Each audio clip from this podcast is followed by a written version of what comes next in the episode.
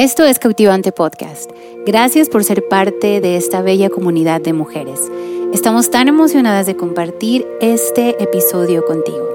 Este mes, durante nuestra reunión mensual de Cautivante, aquí en nuestra iglesia, grabamos la historia de tres grandes mujeres y sabemos que su testimonio animará tu fe. Esperamos que disfrutes mucho de este episodio. Me encanta platicar con ustedes, me encanta ver sus vidas, de todo lo que hacen. Siempre tienen una sonrisa en su cara. ¿Quiénes las conocen, sí o no? Siempre tienen una sonrisa en su cara y tienen un abrazo que darte. Y eso me, encanta, me encanta. Pero quiero que sepan que nosotros las vemos aquí y sirviendo y, predicando y dirigiendo y, haciendo y deshaciendo.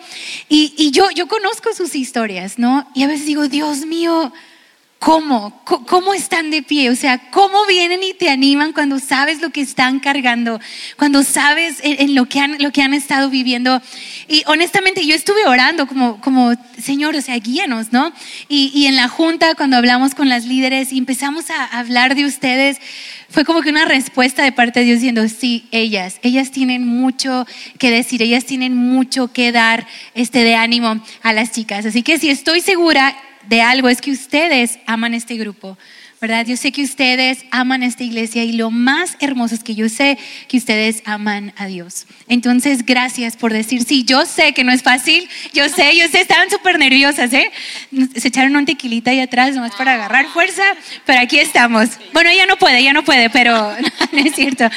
Pero me encantaría que se puedan presentar cada una de ustedes, nos digan qué se dedica. Y algo, algo que me gustaría saber es, ¿cuánto tiempo tienen conociendo del Señor, de Dios?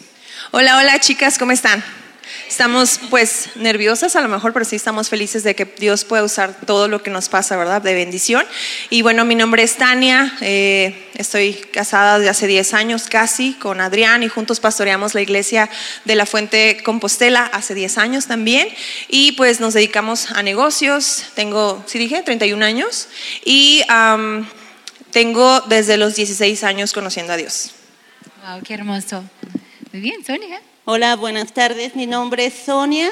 Tengo 52 años. Tengo 31 años siguiendo a Jesús desde el 19 de septiembre del 91. Lo conocí en la universidad y la verdad ha sido un gozo. Y pues seguirle es una manera de vivir. ¿sí? Ha habido momentos difíciles, momentos de alegría en todo, pero en todo Él ha estado y de veras doy gracias a Dios por sus vidas y yo le pido a Dios que salgan transformadas con una palabra en su corazón. Sí, hermoso. Hola, hola, mi nombre es Lidia, eh, soy médico estético, tengo mi propio consultorio, tengo cuatro años eh, y cuatro meses que llegué a la fuente y aquí conocí a Cristo. Gracias. Eh, justo en el momento cuando más lo necesitaba, me encontré con Él. Y pues tengo que decir mi edad. Ah, tengo 39 años.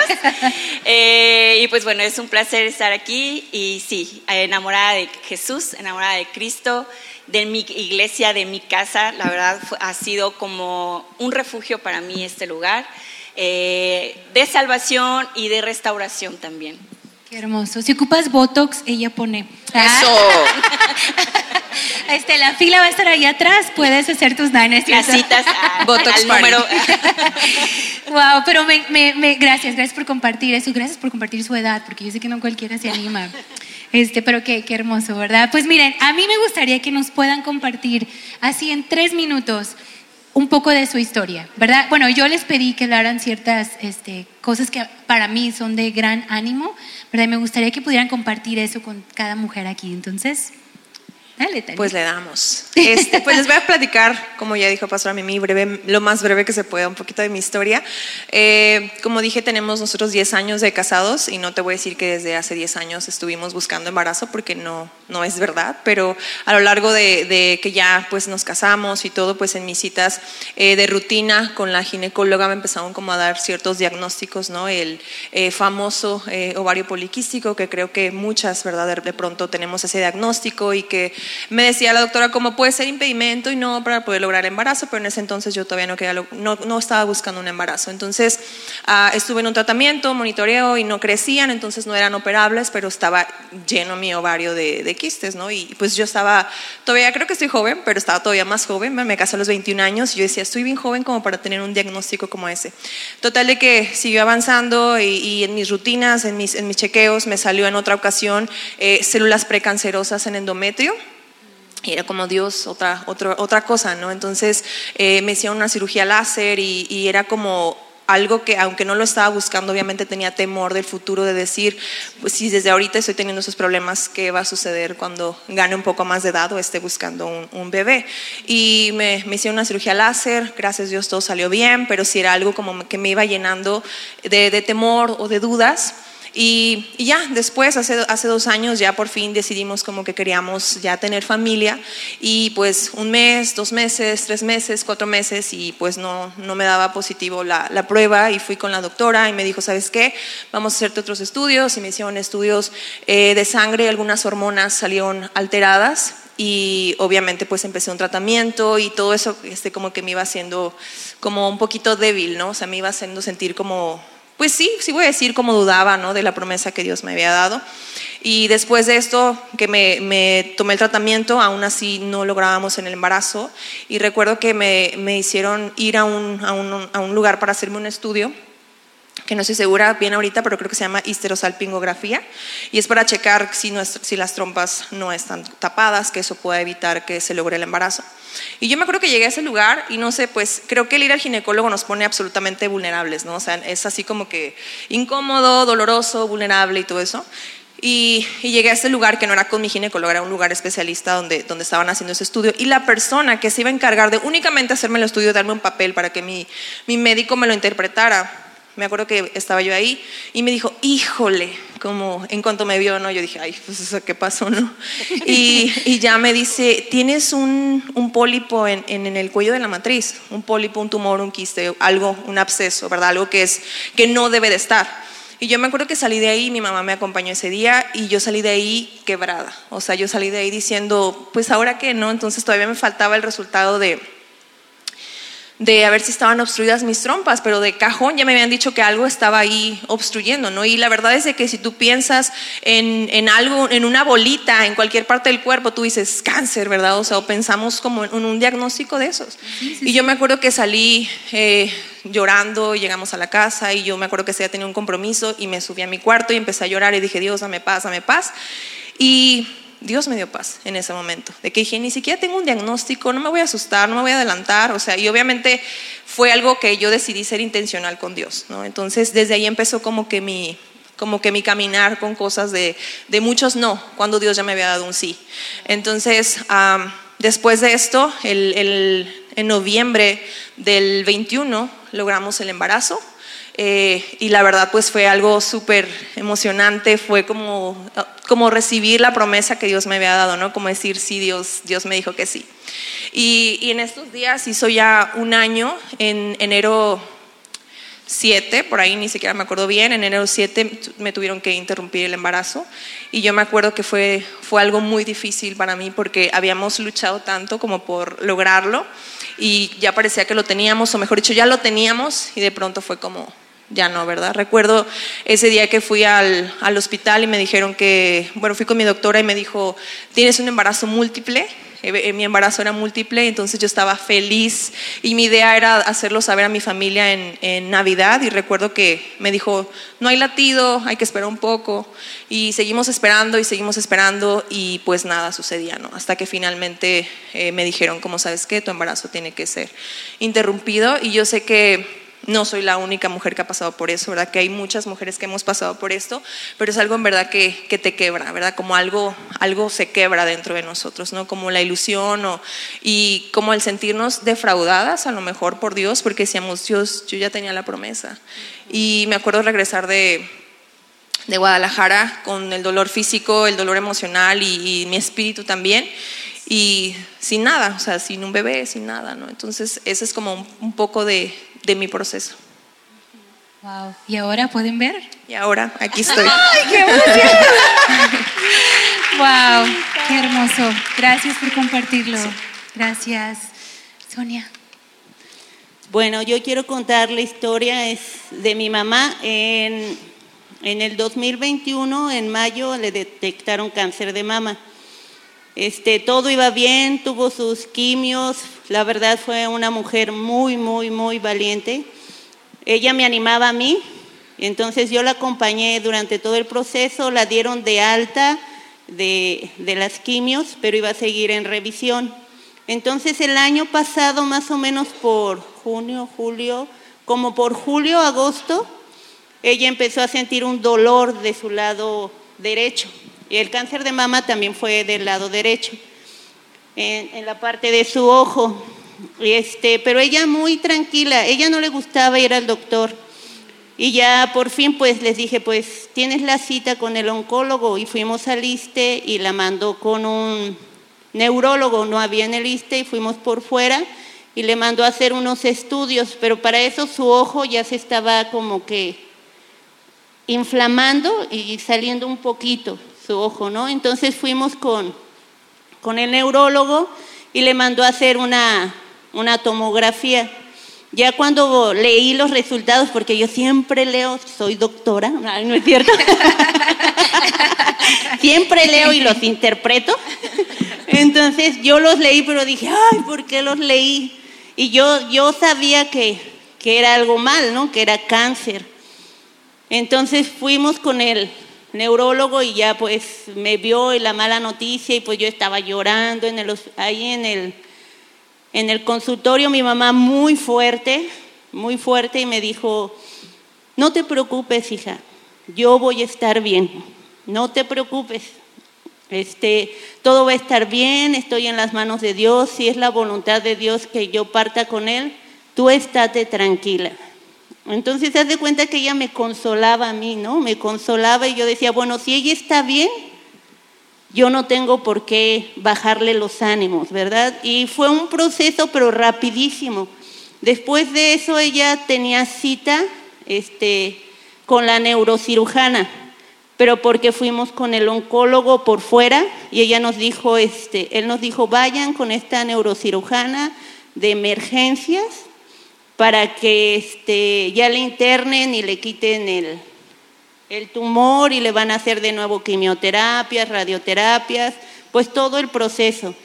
Y mi mamá, es, ella sí me dijo, mira, yo no quiero ya más tratamiento, yo no quiero que me hagan quimios, yo no quiero que me hagan radios. Y la verdad fueron momentos difíciles, que ya meditando ahorita, yo digo, Dios, ¿cómo pude pasar cada momento?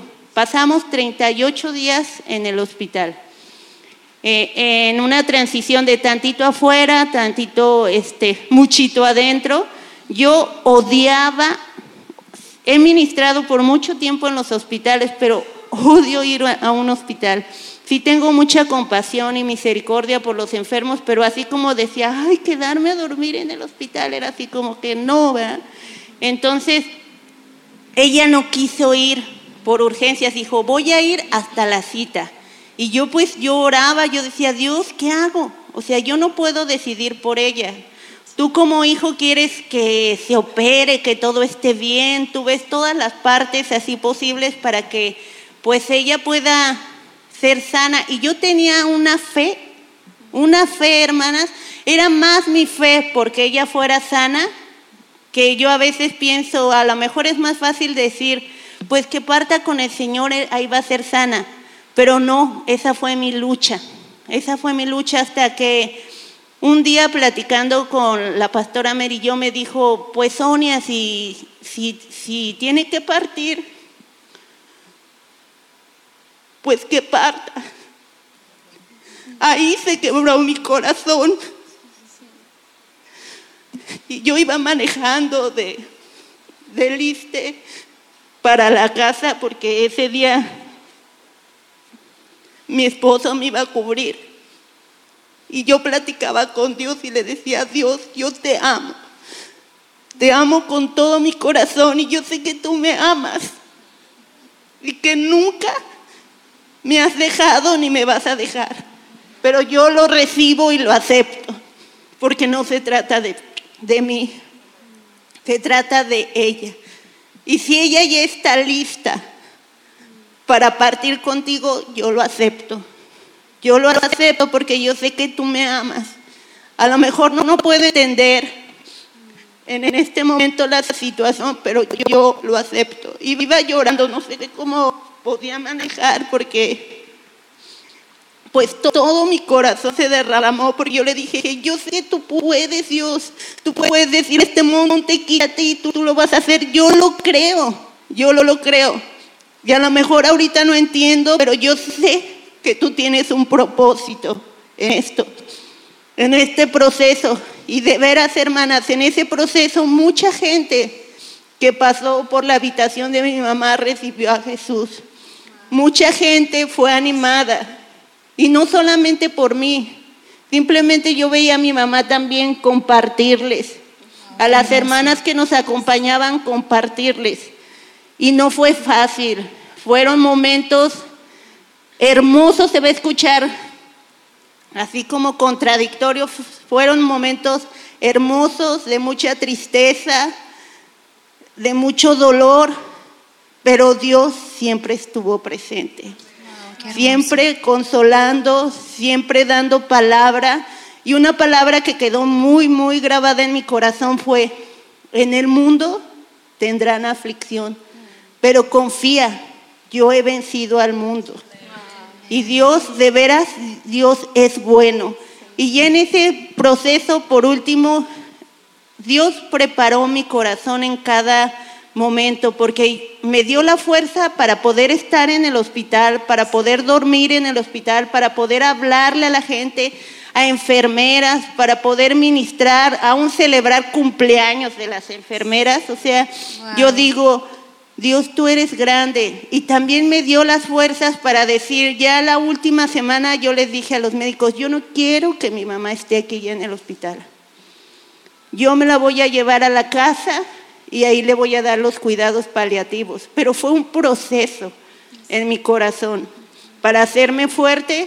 Y me acuerdo que un viernes yo dije, yo este viernes yo me fui bien decidida, mi esposo se quedó en la noche, yo dije, yo la saco, yo la saco y mi mamá ya no va a estar en el hospital sufriendo que le estén haciendo, este, le drenaron aquí en su pulmón porque traía agua en el pulmón y cada rato ya no tenía venas donde picarle, estarle picando. Y yo llegué muy decidida, con mucho respeto hacia los médicos, de veras mis respetos hacia las enfermeras, pero yo les dije, ¿saben qué? Yo me la llevo. Y fueron muy respetuosos y ese día ellos la ambulancia, todo, todo lo suplieron y estuvo en la casa. Eso fue un viernes. Un sábado, ella nunca, de veras, de veras, hermanas, nunca se quejaba de dolor. Y yo creo que aquí tengo un testimonio, que cuando ella estaba en las quimios, les daba aliento. Ella les decía, todo va a estar bien. Hasta a mí me daba aliento, ¿verdad? Entonces ese día, sábado, tuvo mucho, mucho dolor, oramos. Yo me puse a orar en el Espíritu con ella y yo ahí les voy a decir algo, hermanas. El sacrificio que Jesucristo hizo por nosotros no lo podemos entender o a veces lo ponemos, lo tomamos a la ligera, pero Él nos libró de la muerte. Y esa es la ventaja que tenemos, que no morimos, ella está dormida y ella vive y ella está mejor ahora. Y, pero fue una batalla espiritual que solamente se los puedo decir porque lo viví, lo viví y descansamos descansamos las dos, el domingo pasó más o menos, el lunes ya me iba a ir a trabajar, yo sirvo en Casa Nana, ahí tengo 14 años sirviendo, este, tengo 22 años viniendo aquí a la fuente, entonces yo dije, me voy, me acuerdo que eh, una hermana Rosalba me dijo, yo me quedo, tú vete hija, pero yo sabía que algo iba a pasar ese día. Tú, yo sabía en mi corazón. Y llegué a casa Nana, lloré, regresé y vi a mi mamá mal. Y me acuerdo que lo último que hice fue me arrodillé ante su cama y yo dije, Dios, yo te la entrego. Señor, yo te la entrego. Puse la alabanza que a ella le, le gustaba mucho de que Dios es bueno y expiró en mis brazos. Expiró en mis brazos y yo sí puedo decirles una cosa. La paz de Dios no es ausencia de problemas, no es ausencia de dolor, pero en ese momento pude experimentar esa paz que sobrepasa todo entendimiento. Wow, qué hermoso. Gracias, qué hermana. hermoso, qué hermoso. Y sabes que te, te vemos llena de paz y una sonrisa. Yo te vi en Navidad, estás bailando con las niñas, cocinando, feliz, sirviendo. Dije, wow, Dios, esa es tu fortaleza. En verdad nos animas mucho. Muchísimo, Sonia. Gracias por compartirlo. Lidia. Ay, pues yo ya traigo, traigo el nudo a la garganta, Sonia. Así que, ay, disculpen. Bueno, yo ah, hace cuatro años que llegué a la iglesia. La razón por la que yo llego aquí es buscando, buscando respuestas, ah, porque estaba pasando por un proceso muy complicado en mi matrimonio en ese momento. Eh, entré en una depresión muy fuerte ah, y yo sabía que necesitaba ayuda. Eh, busqué ayuda psicológica eh, que sí me ayudó muchísimo y me dio muchísimas herramientas y como a ver muchas cosas, pero aún había mucho dolor en mi corazón.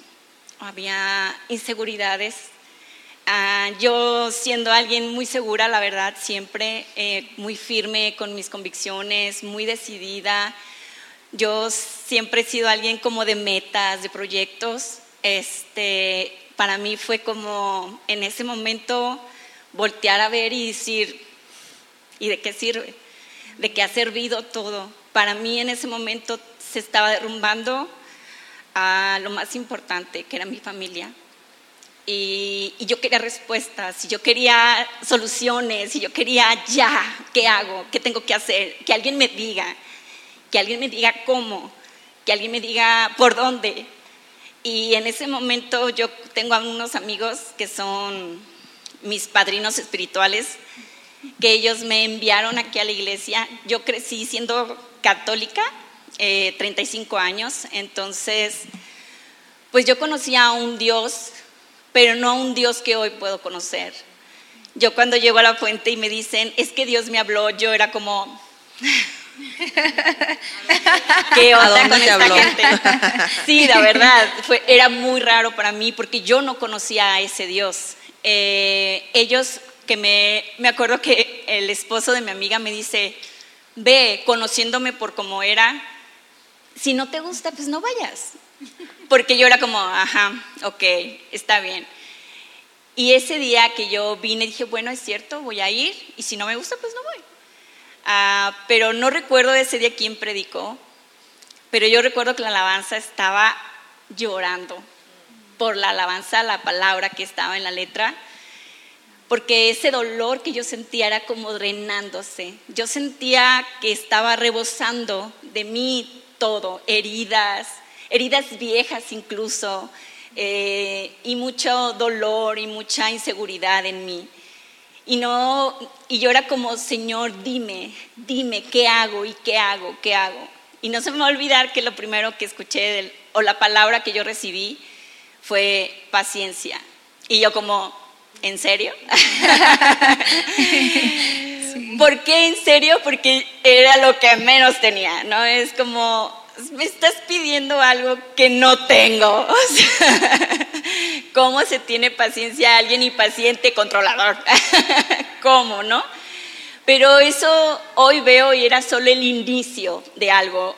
Eh, recuerdo que cuando yo me doy cuenta que la iglesia tiene cuidado de niños, yo tengo un niño de siete años, en ese momento tenía, iba a cumplir el tres años, eh, estaba bien chiquito y cuando me dicen, hay cuidado de niños, yo dije, ay, qué chido, o sea, nunca había conocido una iglesia con cuidado de niños. Entonces, cuando yo lo traigo, a mi hijo le encanta la iglesia. Yo dije, aquí, aquí me quedo. Y ahí iniciamos un caminar en mí de sanación, de Dios sanándome, de Dios mostrándome promesas, demostrándome una verdadera identidad de lo que yo soy como hija de Él y también eh, limpiando de mí todo aquello, tanto heridas, eh, dolor, sanando.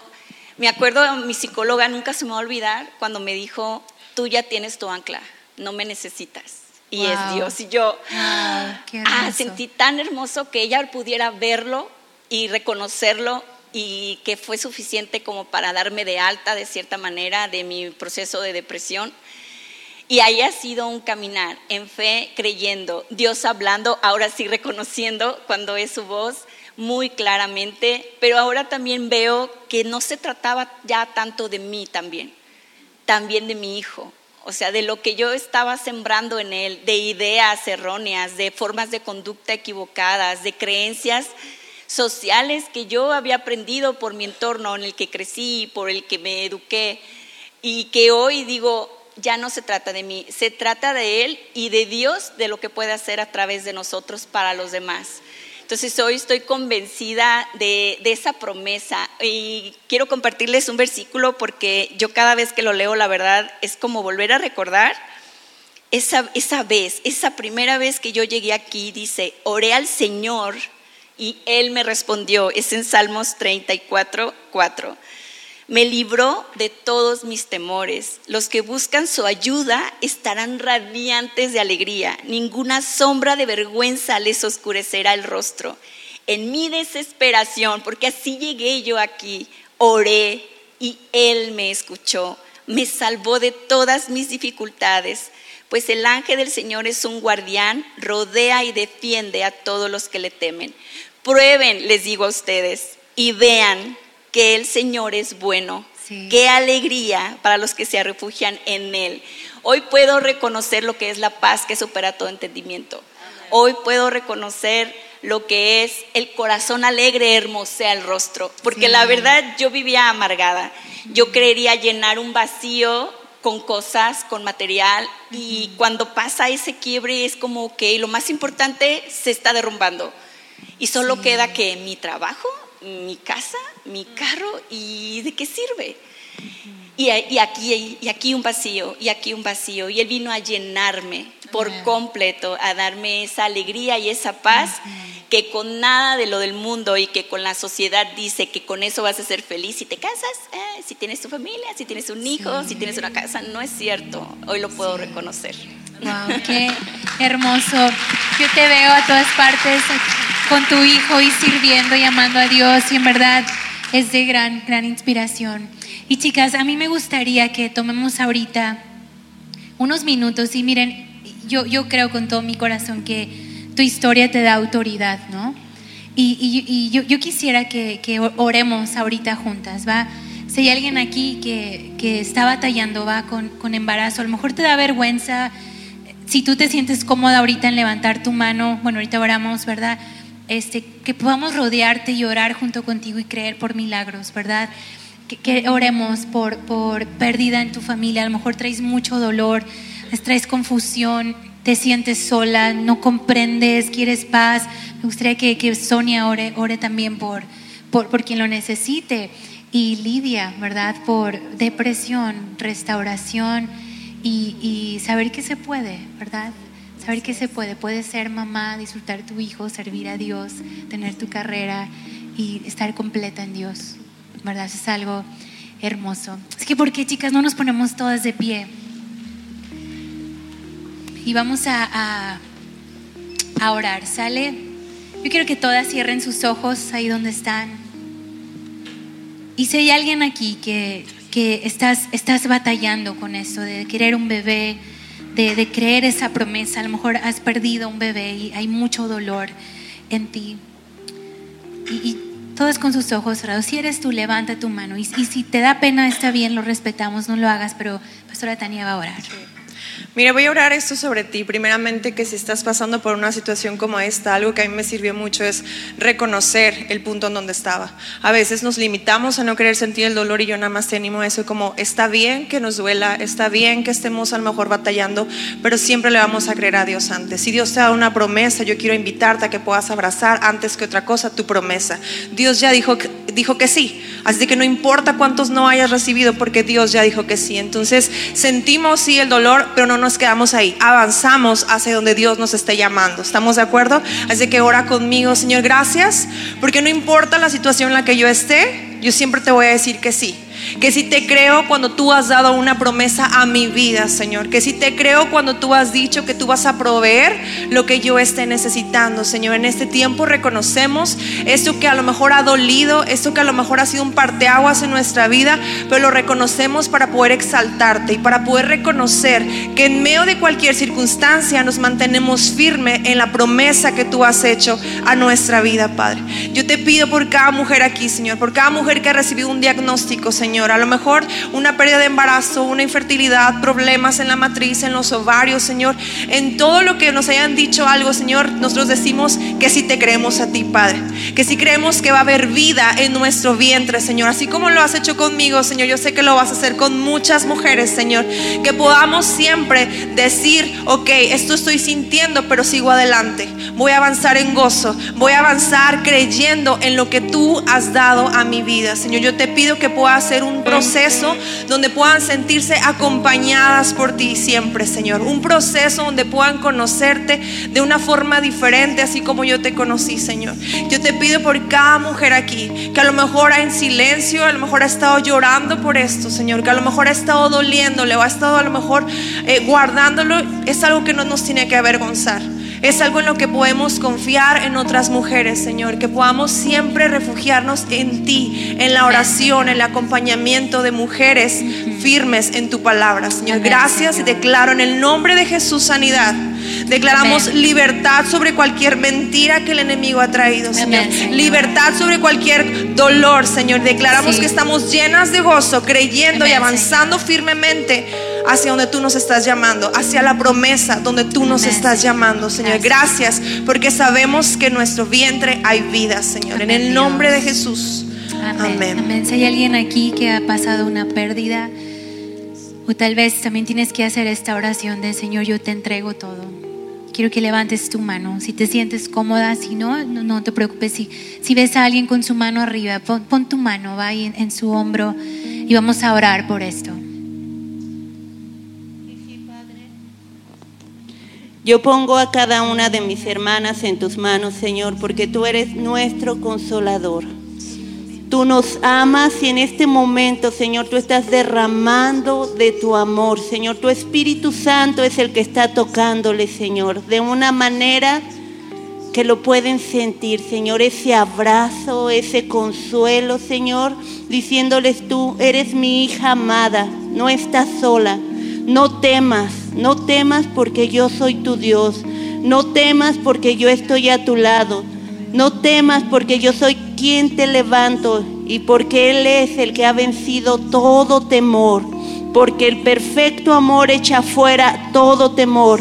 Y tú eres nuestro Padre, Señor. Tú eres nuestro Padre, papito. Estamos en tus manos, Señor, porque tú nos abrazas, tú nos consuelas, tú nos levantas y porque somos útiles para establecer tu reino aquí en la tierra, Señor, porque tú eres el que nos estás preparando, Padre, y nos estás dando esa consolación. Gracias, Señor, en el nombre de Jesús. Amén. Y si alguien aquí que está batallando con su matrimonio, que, tú crees que a lo mejor no voy a poder yo sola, levanta tu mano si te sientes cómoda. Y, igual, chicas, si hay alguien ahí con su mano arriba, pon, pon, tu mano sobre su hombro y vamos a orar. Y si, si, si eres tú, levanta tu mano. Si te da pena, vamos a orar y creer también junto contigo. Padre, te pido por cada una de las personas aquí presentes, Señor. Te pido que cualquier cosa por la que estén pasando, Señor, que tú tomes control de ellas. Que tú puedas mostrarles que tú estás cuidando de ellas, de sus corazones, de sus familias, de sus hijos, de ellas mismas.